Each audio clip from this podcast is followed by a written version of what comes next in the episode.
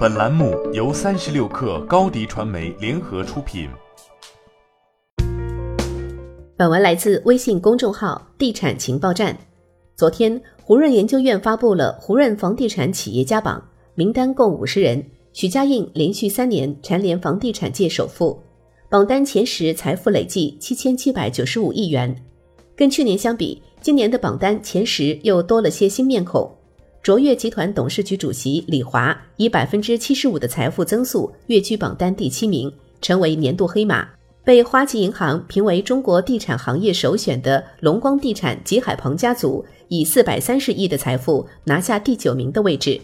而龙湖地产第二大股东吴亚军前夫蔡奎，凭借着龙湖上半年的好业绩，连升八位，以三百八十亿的身家在榜单中位居第十。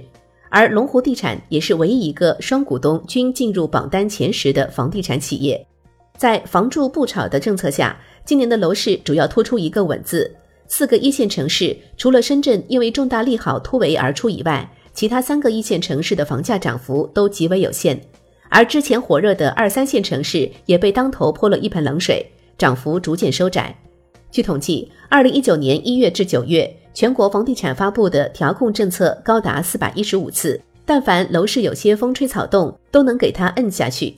在这样的情况下，今年上半年房地产企业的业绩是下滑的。我们可以清晰的从房地产行业榜单前五十名的门槛看出来。在经历了二零一四年至二零一八年的连续高涨之后，今年房地产行业的门槛开始回落了。而在胡润百富榜名单中，今年上榜的房地产企业家为百分之十四点八。比去年减少了百分之零点一。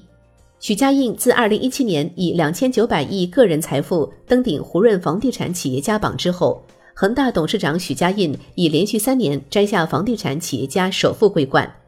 今年恒大地产在一至九月的销售额为四千七百三十点七亿元。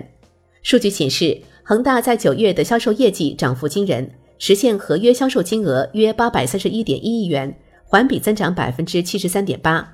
同比增长百分之三十一点九，也刷新了其在单月合约销售金额的历史记录。近几年，许家印斥重金进军新能源汽车行业。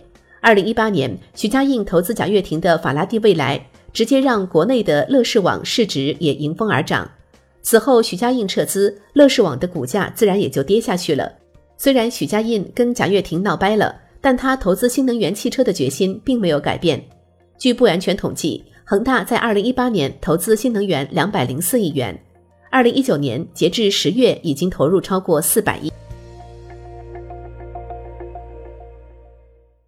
欢迎添加 baby 三十六克 b a b y 三六 k r 加入克星学院，每周一封独家商业内参，终身加入学习社群，聊风口谈创业，和上万课友一起成长进化。高迪传媒，我们制造影响力。商务合作。请关注新浪微博高迪传媒。